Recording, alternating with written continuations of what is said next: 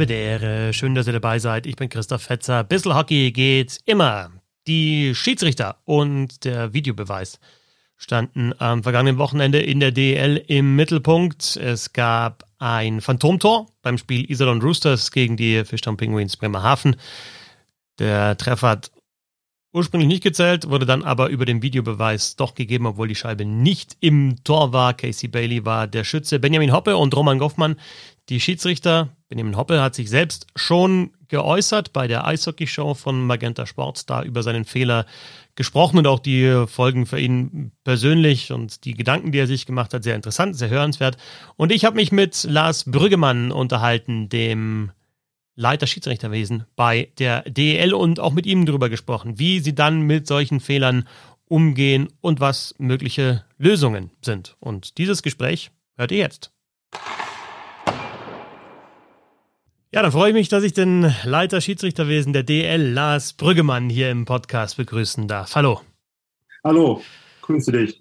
Wahrscheinlich auch für dich jetzt die letzten Tage viel los gewesen. Kannst du mal vielleicht auch den Hörerinnen und Hörern sagen, wie, ja, wie, wie das Ganze dann aufgearbeitet wird, wenn es so kontroverse Entscheidungen gibt oder beziehungsweise eher kontroverse Entscheidungen. Es geht jetzt vor allem um das Tor am Freitag im Spiel Iserlohn gegen Bremerhaven, das kein Tor war, auch auf dem Eis nicht als Tor gegeben wurde und dann aber nachhinein als äh, Tor gegeben wurde, was sich als falsch herausgestellt hat. Also wie wird das dann von deiner Seite auch aufgearbeitet?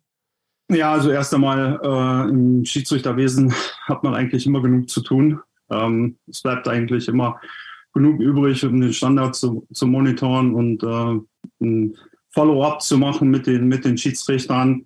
Aber natürlich, die letzten Tage waren schon äh, nicht sehr angenehm und auch sehr viel Arbeit. Wie du gerade gesagt hast, ähm, es fing eigentlich schon an, direkt nach dem Spiel ähm, kam aus dem Game Center schon äh, die Info, da ist irgendwas nicht äh, rund gelaufen.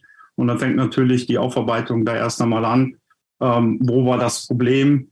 Und das allererstes, äh, nach meiner Meinung, sollten sich immer erst einmal die Schiedsrichter äußern. Ähm, die wurden nach dem Spiel dann sofort kontaktiert. Äh, der Sachverhalt erst einmal aufgearbeitet. Und ähm, ja, dann ging es dann an die Problemlösung. Ne? Dann äh, einen anderen Tag noch den Videobeweis kontrolliert in Iserlohn alles, um alles auszuschließen. Ähm, und so zieht sich das dann halt die Tage hinterher. Kannst du dir erklären, wie so eine Entscheidung zustande kommt, jetzt in dem Fall von ähm, im Spiel Iserlohn gegen Bremerhaven, was ja dann wirklich auch im Video zweifelsfrei zu sagen, äh, zu sehen, dass es eben kein Tor war. Ähm, Gibt es so einen Haupterklärungsansatz, warum, warum die Entscheidung so gefallen ist? Oder Benny Hopp in dem Fall die Entscheidung so getroffen hat? Ja, also jetzt im Nachhinein, also abgesehen davon, dass es natürlich absolut bedauerlich ist, es ist ein menschlicher, menschlicher Fehler gewesen. Ähm, das, das, ich kann nachvollziehen, warum so etwas passiert. Ich habe das jahrelang am Videobeweis machen dürfen und die Situation am Videobeweis ist für die Schiedsrichter jetzt nicht unbedingt einfach. Aber abgesehen davon ist es natürlich auch keine Ausrede. Ähm, ja, es geht einfach auch um, das ist falsch interpretiert worden. Ähm, Sie haben ein Bild gesehen, wo der Puck hinter der Linie war, obwohl er nicht, natürlich nicht hinter der Linie war, weil er an die Latte ging. Aber in dem Moment haben Sie sich auch nicht die richtigen Fragen gestellt. Von daher ähm, kann ich nachvollziehen, warum das passiert. Aber wie gesagt, doch eigentlich sehr schwer. Jetzt gibt es ja zwei Aspekte oder zwei grobe Aspekte. Das einmal, eine ist das Bildmaterial, das man hat und das man vielleicht manchmal auch nicht hat oder das vielleicht nicht gut genug ist und die Situation. Das andere, ja, vielleicht auch die Drucksituation. Äh, Benjamin Hoppe war in der Eishockey-Show von Magenta Sport, hat darüber auch gesprochen und ich sehe das teilweise als Kommentator ja auch. Ich denke mir auch auf die gehen. Also Stadion dreht gleich durch, äh, fünf bis zehntausend Leute da und manchmal über zehntausend äh, und die sind dann teilweise am, am Spielfeldrand oder am Rand des Eises und müssen das auf einem kleinen Monitor entscheiden. Also fangen wir vielleicht mal mit, mit dem Punkt an. Äh, du hast ja auch schon über das Game Center gesprochen. Es gibt ja den, die zentrale Stelle. Ist es irgendwie vorstellbar, dass das ausgelagert wird, wie es ja zum Beispiel bei IHF-Wettbewerben schon ist, also dass man da eben eine zentrale Stelle hat, die in Ruhe, vielleicht auch mit einem größeren Bildschirm draufschaut und dann mit den Schiedsrichtern spricht, oder ist das nicht vorstellbar? Ähm, nein, also wenn man jetzt mal von den äh, Lösungsansätzen ausgeht, die natürlich daraus folgen. Ich meine, dass die Situation bedauerlich ist, habe ich gerade schon gesagt, aber ähm, mehr als Entschuldigung ähm, sagen, es war unser Fehler und zusehen, dass es beim nächsten Mal nicht mehr passiert, was auch nicht immer ausgeschlossen werden kann, ist eigentlich das Einzige, was wir machen können. Also zu dieser Drucksituation ist noch zu sagen, also die Schiedsrichter sind schon ausgebildet, die kennen auch diese Situation, die, die machen das ständig. Ähm, also das ist jetzt nicht unbedingt die Ausrede überhaupt. Also das, das, das äh, kann ich auch nicht zählen lassen.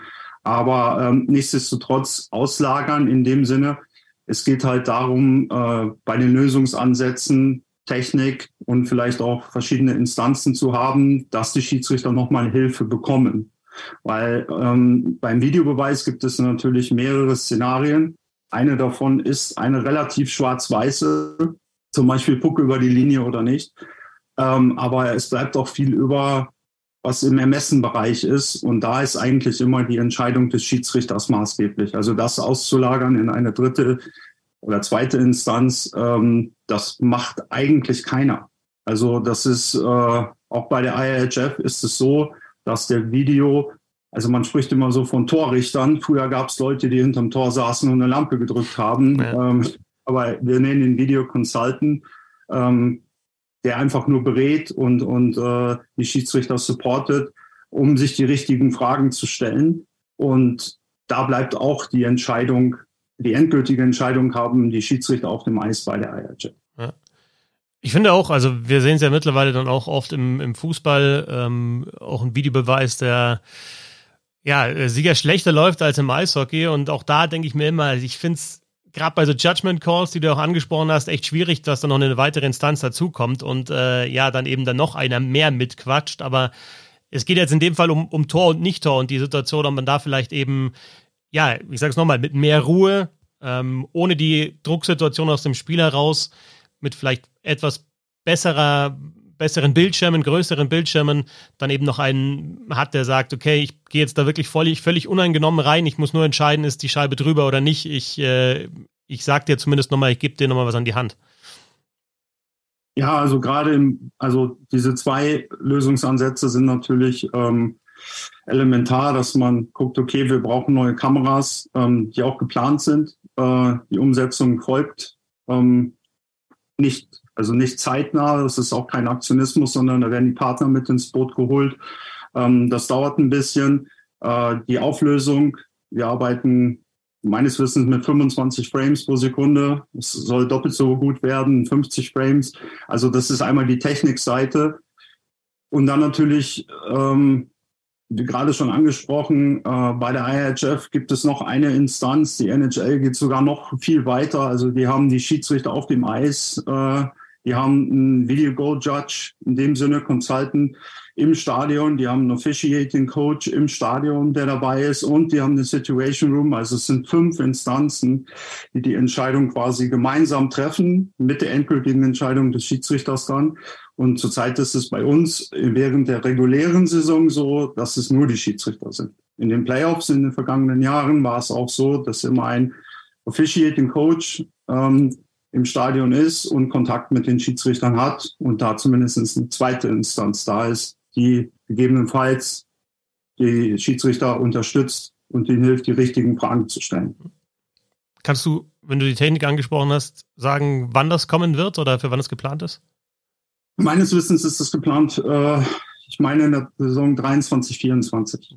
Das heißt dann mehr, mehr Kameras, die auch noch besser zeigen können, ob, ähm, ja, jetzt gerade bei, bei Tor oder nicht Tor, ob die Scheibe drüber war? Ähm, ja, äh, wenn es jetzt in diesen technischen Bereich geht, muss ich sagen, also das ist nicht äh, meine Abteilung. Das macht äh, bei uns Hockey Operations, der, der, der Spielbetrieb. Ähm, aber ich weiß, dass das definitiv auf der Agenda steht ich kann vielleicht, also ich, ich, sehe ja auch manchmal Wiederholungen und, und muss irgendwie was dazu sagen. Ich muss keine Entscheidung treffen, aber als Kommentator solltest du ja das auch irgendwie anordnen. Und ähm, also ich kann mich tatsächlich auch ein bisschen in die Situation der Schiedsrichter hineinversetzen, natürlich mit deutlich weniger Druck, weil ich eben die Entscheidung nicht treffen muss, aber einfach Zeitdruck, ne? Und du musst jetzt was machen. Du hast jetzt nicht die Möglichkeit, okay, dann schaue ich, frage ich nochmal ein oder warte ich nochmal eine Stunde und schlafe vielleicht nochmal nach drüber, sondern es muss ja schnell gehen. Und wir haben auch mal Situationen, ich habe auch einen Knopf im Ohr oder ich habe einen Kontakt und da habe ich nochmal eine Hilfe mit einem Redakteur, der eben auch sagt, schau mal da haben wir das noch Bild noch und äh, schau mal dahin, auch wenn es jetzt vielleicht darum geht, hat noch ein Spieler abgefälscht, also wer ist der Torschütze? Oder boah, schau mal, wie der wieder rausprallt, der Puck.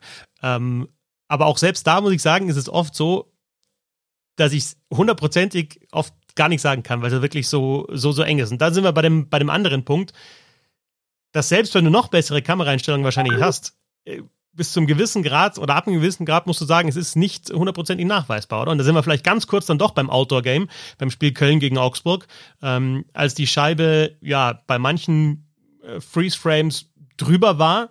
Hm, zumindest habe ich solche Bilder geschickt bekommen, aber ich habe dann auch gesagt, das reicht mir eben nicht, um das Tor zu, oder es würde mir als Schiedsrichter nicht reichen, um das Tor zu geben, weil es dann doch eher in den Bereich der Spekulation geht, weil du sagen kannst, okay, könnte sein, aber genau das soll ja nicht sein, dass man spekuliert. Ja, ähm, beim Outdoor-Game hat wirklich dann, glaube ich, auch die Übertor-Kamera gefehlt. Ob die jetzt äh, Aufschluss gegeben hätte, ist auch nur eine Vermutung von mir. Ähm, wir arbeiten aber trotzdem nicht oder wir arbeiten mit dem Videobeweis grundsätzlich ähm, so, dass der Schiedsrichter eine Entscheidung auf dem Eis treffen muss. Also sie sind in Bewegung, sie sind auf der Höhe des Spiels, sie sollen sich, sie werden darauf trainiert, in die, in die beste mögliche Position zu gehen. Ähm, der Schiedsrichter war in der, glaube ich, bestmöglichen Position von allen im Stadion. Also er stand gut, ähm, hat die Entscheidung getroffen, dass es kein Tor ist und äh, hat dann natürlich auch ähm, die äh, Entscheidung dadurch, dass es nicht 100%ig aufklärbar war, ähm, bei keinem Tor gelassen. Und das ist eigentlich auch unsere Philosophie, dass der Videobeweis zur Überprüfung der On-Ice-Entscheidung genutzt werden soll. Und wie eng ist es und dass eben so ja, Standbilder oft gar nicht die Wahrheit erzählen, da sind wir dann bei dem Punkt äh, Parallaxe. Das ist jetzt auch in letzter Zeit wieder öfter zitiert worden. Es gibt auch ein äh, Video der NHL aus den Playoffs, ein Tor oder Nicht-Tor von Sam Bennett von den Calgary Flames. Es gibt öfter mal wieder so Twitter-Videos, wo das halt gezeigt wird, dass du denkst, ja, die Scheibe ist drüber, da sehe ich doch weiß. Aber wenn sie eben nicht aufliegt, ja, dann kann das verzerren. Und wenn du dann wanderst mit dem Kamerawinkel, dann ist die Scheibe auf einmal über der Linie. Das heißt, äh, wenn du natürlich die Scheibe aufliegen hast auf dem Eis und dann zwischen Schwarz und Rot, also zwischen der Scheibe und der Torlinie, was Weißes siehst, also Eis, dann ist klar, die Scheibe muss drüber sein. Aber wann liegt schon bei so engen Entscheidungen die Scheibe wirklich mal komplett auf und du hast jetzt auch nichts, was sie irgendwie verdeckt und kein Schläger und äh, ja, sie trudelt nicht. Insofern, gerade bei den engen Entscheidungen gibt es vielleicht oft auch nicht das 100% sich, äh, sichere Bild. Ja, ähm, also die Kameras, die Übertor-Kameras sind fest installiert, klar. Die, die müssen einen Winkel haben, ansonsten verdeckt die Torlatte ähm, die, die Torlinie. Äh, deswegen hängen die auch in einem Winkel. Sie sind bei uns ähm, vor dem Tor und gucken ins Tor hinein. Andere Ligen haben es von hinterm Tor. Da ist allerdings das Netz im Weg und teilweise auch ähm, die Getränkeflasche vom Torhüter. Das sind so Kleinigkeiten, deswegen haben die Torhüter in der DL auch immer einen Getränkehalter und die, die, die Flasche darf nicht auf dem Tor liegen. Ähm, das sind so Kleinigkeiten, äh, worauf man dann achten muss. Und ja, wenn es, wenn es nicht eindeutig ist, sollte die Entscheidung auf dem Eis eigentlich bleiben. Und deswegen ist sie auch so wichtig, dass die Schiedsrichter eine Entscheidung auf dem Eis treffen. Ähm, bei Puck über der Linie sind es meistens schwarz und weiß Entscheidungen und da muss eigentlich schon gesagt werden, okay, man muss den Puck wirklich über der Linie sehen, um dann äh, ein Tor zu geben. Also von daher äh, bleibt immer, egal was wir machen, mit ähm, besserer Technik, ähm, vielleicht Unterstützung. Ich bin der festen Überzeugung, äh, wir sind besser geworden, was das angeht. Ähm, wir werden auch besser. Aber ich glaube, eine hundertprozentige Garantie ähm, wird es nicht geben. Lass uns zurückkommen zu diesem Spiel am Freitag, wo ja die Scheibe nicht drüber war und auch die, die On-Ice-Entscheidung ja richtig war. Ne? Also ähm, ist dann immer jetzt müßig darüber dis diskutieren, was hat äh, die Schiedsrichter geritten, die dann äh, zurückzunehmen. Aber irgendwas äh, ja, müssen sie dann eben gesehen haben, um zu sagen, okay, das war doch ein Tor. Ähm, jetzt gibt es das Thema Tatsachenentscheidung. Ähm, und deswegen gibt es ja auch keine Spielwiederholung, weil es eine Tatsachenentscheidung ist. Mich würde was interessieren, was tatsächlich für mich so eine philosophische Frage ist. Wenn man sich das Video nochmal anschaut, wird das eigentlich dann zu einer größeren Tatsachenentscheidung des Schiedsrichters aus deiner Sicht, weil er jetzt nochmal eine Entscheidungsgrundlage mehr hat? Oder würdest du sagen, es geht dann doch eher schon ja, in, in Richtung Regelverstoß? Weil ähm, das eine sind die Judgment Calls. Ähm, da kannst du immer sagen, wenn der Schiedsrichter oder die Schiedsrichter so entscheiden, dann ist es eben so entschieden und das ist eine Tatsachenentscheidung. Beim anderen, wenn du ein Tor gibst, das keins war, ähm, ist es ja ein, ist ein Regelverstoß und deswegen wäre eigentlich schon ein Anlass gegeben, um das Spiel zu wiederholen.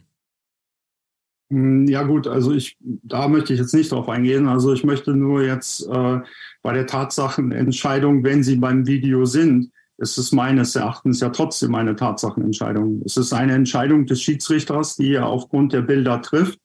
Und ähm, das, was, er, was Sie gesehen haben, leider falsch interpretiert, ist trotzdem eine Tatsachenentscheidung der Schiedsrichter. Also es geht ja nicht darum, dass da eine rote Lampe angeht und ein ähm, Elektronik sagt, äh, der Puck war im Tor, nicht im Tor etc. Also wie weit man das spannen kann. Aber für mich ist eine Entscheidung, die Schiedsrichter am Video treffen. Und deswegen sind es ja auch diejenigen, die die endgültige Entscheidung haben. Für mich ist es trotzdem eine Tatsachenentscheidung, weil es bleibt immer auch ein, ein, ein Ermessensspielraum dabei. Also Torhüter Interference, ähm, Behinderung, ähm, da kann auch keine Lampe angehen. Mhm. Das ist, äh, das ist eine, ähm, eine Ermessenssache des Schiedsrichters. Wobei es jetzt in dem Fall ja, also habt ihr ja auch gesagt von der Liga, ähm, klar zu sehen war, dass die Scheibe eben nicht drüber war.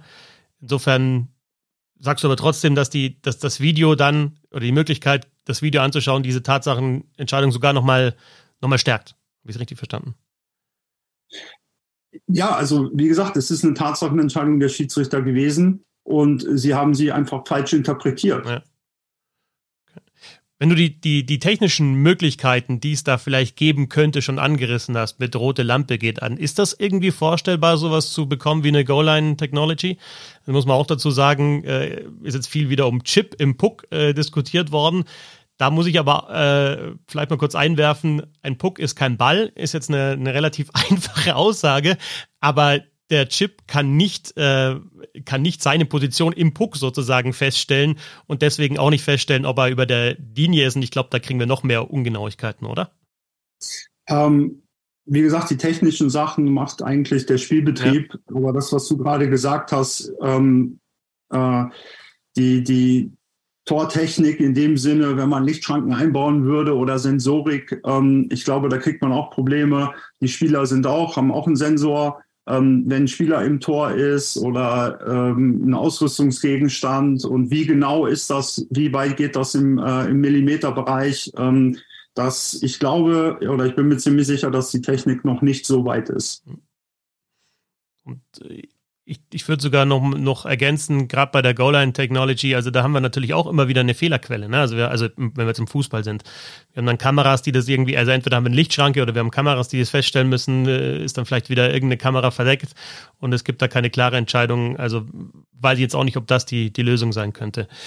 Ähm, am Freitag haben bei diesem Spiel Iserlohn gegen Bremerhaven äh, Benjamin Hoppe und Roman Goffmann gepfiffen. Beide waren dann am Sonntag auch gleich wieder im Einsatz. Goffmann, das ist natürlich dann ja doppelt und dreifach blöd gelaufen, hatte dann das Spiel Köln gegen Augsburg, als es wieder die knappe Entscheidung äh, gab.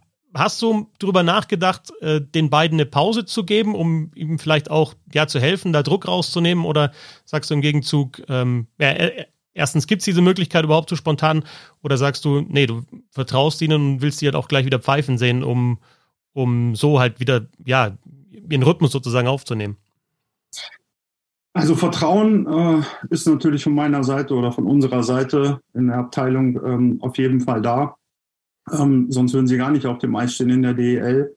Und ich persönlich, und da kann man auch drüber streiten, das ist meine Meinung, also ich bin ein Typ, der jetzt nicht unbedingt äh, in sofortigen Aktionismus verfällt. Ähm, äh, wir haben das aufgearbeitet, äh, wir haben lange mit den Schiedsrichtern gesprochen.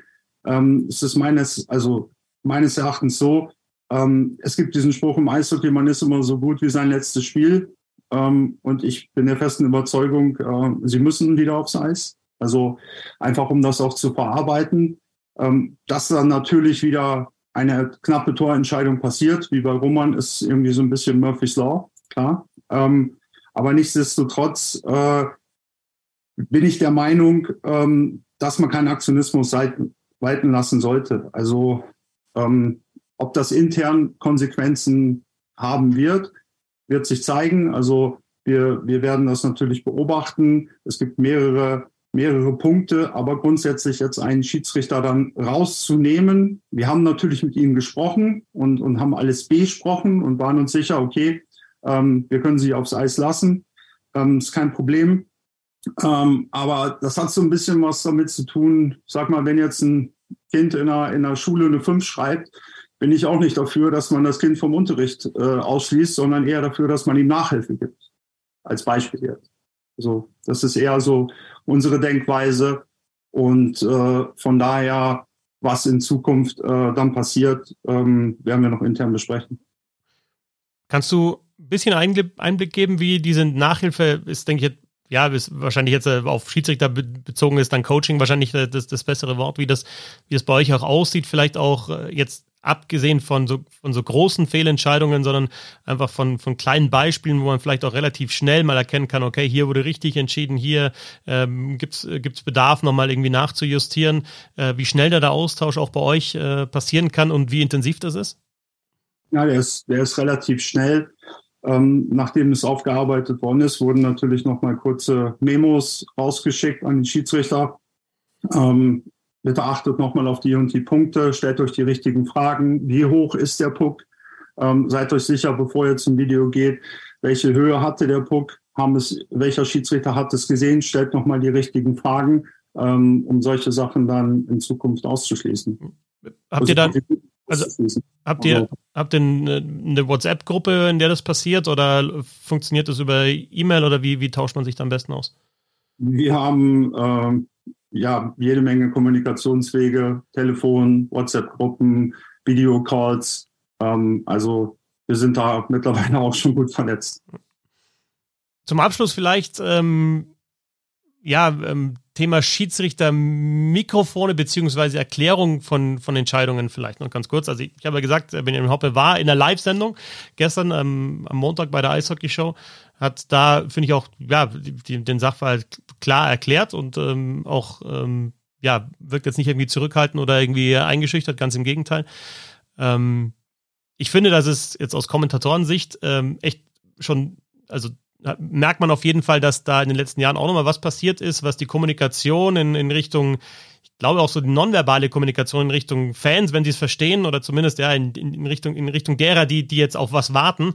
Ähm, also ich spreche davon, Tor ist gegeben, meinetwegen. Ähm, Schiedsrichter fahren nochmal zur Zeitnahme, zeigen dann, nachdem sie mit der Zeitnahme gesprochen haben und gesagt haben, was ist die On-Ice-Entscheidung, das auch nochmal an, ganz deutlich. Also es ist ein Tor oder also aufs Tor gezeigt, es ist ein Tor oder eben ausgewogen ist kein Tor. Und dann malen sie das Viereck. Es ist ein es ist, eine, es ist eigentlich wie wenn sie ins Mikrofon sprechen würden. Ähm, und ähm, ist es trotzdem vorstellbar für dich, dass, dass eben diese Mikrofone, wie sie ja zum Beispiel in NHL sie gibt oder auch jetzt bei, bei großen Turnieren bei der IHF ähm, angewandt werden, dass das auch irgendwann kommen könnte? Ja, wie gesagt, das ist wieder eine, eine, eine, eine, wäre eine technische Neuerung, inwieweit das mit der Stadion ähm, Kommunikation, sage ich jetzt mal, äh, wie das läuft über die über den Stadionsprecher, wie die Verbindungen sind. Ähm, das ist die Abteilung von, von Hockey Operations. Ähm, wir wollen das aus Schiedsrichtersicht, zumindest mit der nonverbalen Kommunikation, äh, so transparent wie möglich sein. Ähm, bin auch der Überzeugung, dass wir das mittlerweile sehr, sehr gut machen. Ähm, und gerade auch nochmal angesprochen von äh, dem Schiedsrichter Benny Hoppe, ähm, dass er sich oder dass er den Fehler eingesteht, dass er, dass er offen darüber spricht und damit umgeht. Das sind auch die, genau das, was er gemacht hat genau das Gefühl hatten wir eigentlich auch, als wir mit ihm geredet haben. Ähm, wie geht er damit um? Ähm, das ist halt okay. Er, er, er nimmt es offen und ehrlich an. Äh, er weiß, dass er einen Fehler gemacht hat, aber es geht halt weiter. Lars, dann danke ich dir recht herzlich für die Einblicke. Also wir halten fest, es wird sich wohl dann auch, was die Kameras zum Beispiel äh, anbelangt, äh, was, was tun. In, in, in Nähe, in Bälde, können sie nicht genau sagen, also du kannst es nicht genau sagen. Ähm, halten auch fest, eine menschliche Komponente bleibt immer äh, da. Ähm, ich habe jetzt aber auch gehört, dass die Aufarbeitung sehr, sehr schnell passiert und äh, ja, wir wünschen natürlich, dass die restliche Saison möglichst fehlerfrei äh, verläuft, aber das wirst du dir wahrscheinlich auch selber wünschen. Das wünsche ich mir nicht nur diese Saison. Ja. Lars Brüggemann, Leiter Schiedsrichterwesen der DL. Vielen Dank. Vielen Dank ebenso. Soweit also mein Gespräch mit Lars Brüggemann. Danke fürs Zuhören natürlich auch an euch und ja, zum Abschluss der Hinweis, ihr könnt Bissl Hockey supporten über steady.de slash Hockey. Da könnt ihr diesen Podcast unterstützen und ihr bekommt dann auch regelmäßig Texte zum deutschen und internationalen Eishockey in eure Inbox oder könnt ihr dann auch online lesen. steady.de slash Hockey. Bis zum nächsten Mal. Servus.